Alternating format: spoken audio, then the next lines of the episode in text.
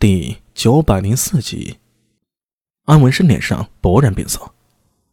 阿米，派我去吧，不阻挡住就来不及了。现在混乱只是波及部分，如果能把突厥骑的早川阻挡住，及时后撤，整顿阵型，还有机会能稳住局面。如果任由骚乱扩大，那么不仅仅是苏大为手里的六千人，就连同娄师德那边也有危险。中军一旦败了。王孝杰和崔庆那边也绝无幸免。覆巢之下，安有完卵？再等等，还要等什么？安文生一勒马头，正想冲阵，突然被眼疾手快的苏大为一把抓住了缰绳。他惊讶的抬头，却听到一片惊呼声。战场上最令人惊骇的意外发生了。战争之所以令人着迷，原因便是除去纸面上的数字对比。除去战争间的生死搏杀，永远会有意外发生，谁也不知道那个意外会不会是逆转战局的黑马。苏大为知道，以阿史那道真为首，一百五十名大唐斥候从突厥人的侧面突然发动冲击，以区区一百五十人对数千突厥骑发动冲击，这岂非是找死？但是苏大为显然不这么认为，而安文生看清阿史那道真身上的装备后，双眼瞪大。从喉咙里爆发出一声惊呼：“明光甲！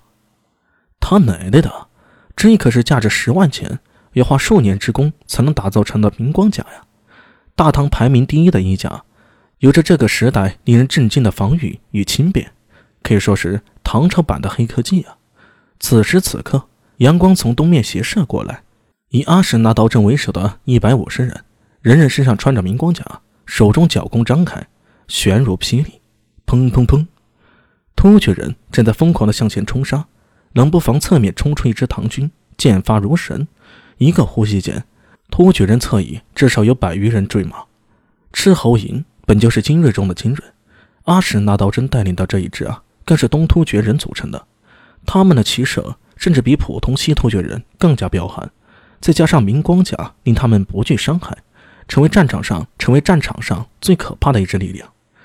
斩首的力量，甲光耀日，弓如霹雳，弦如虹，胡人巨大喊，突厥人大声惊呼着，前中之势为之一环。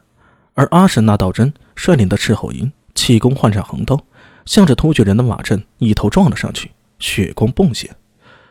高速狂奔的战马斜拖在身边的横刀，几乎不用多余的动作，只是一个冲刺，便有近两百突厥狼骑被劈落马下。而这支斥候队只有两个倒霉的家伙不慎坠马，损失几乎可以忽略不计。突厥人的马刀劈在阿什那道真他们身上，只能带起一溜火星，马刀滑向一边，还来不及反应，便被横刀劈开了脖颈。数个呼吸的时间，阿什那道真猛地觉得前方一青，一抹脸上的血沫，赫然发现已经穿透了突厥人的战阵，凿穿了。阿什那道真精神一振，回头一看。身后人数不差多少，心中顿生信心。他高举右臂横刀，呼喝一声，斥候队换上脚弓，横刀立马，向着突厥人再射了两轮箭雨，然后再一次向着突厥人的阵型冲杀进去。这，远处的安文生震惊地看着这一幕，不由得瞠目结舌。以一百五十人打得眼前五千突厥人没了脾气，这是什么状况？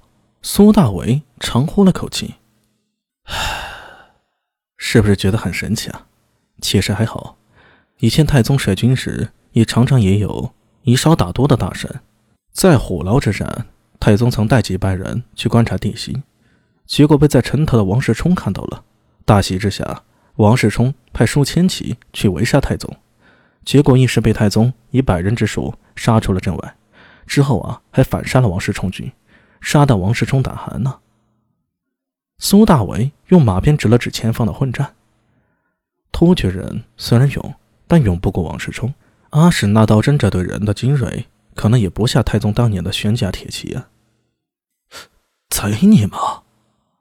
安文生目瞪口呆之下，居然忍不住爆了粗口。他旋即反应过来，有些不可置信的问道：“你从哪里找这么多明光甲？一百五十件，恶贼！”你莫非掏光了全部家神来购置明光甲？没有啊，一文钱都没花。那这些明光甲……哎，看戏看戏，你个吃瓜的，别问这么多。恶贼，你……远处率领着一百五十名唐军，手持陌刀赶到战场中心的娄师德，抹了把脸上的冷汗。看眼前的状况，似乎用不着摸到对上了。他心中既有敬佩，又有复杂的看向南面，距离两里之外，属于苏大伟的中军位置，一切都被苏大伟给料到了。反战，先为不可败，而后求胜。哪怕这支突厥人打退了阿什纳道镇的斥候队。还有他娄师德的大唐陌刀队，陌刀兴起金阳，是娄师德最喜爱的兵器。在战争之时，这种类似于古之斩马刀一样的重型兵器，甚至能成为骑兵的噩梦。虽然人数不多，但娄师德坚信啊，自己率领的这支陌刀队足以构成唐军中军的第二道防线了。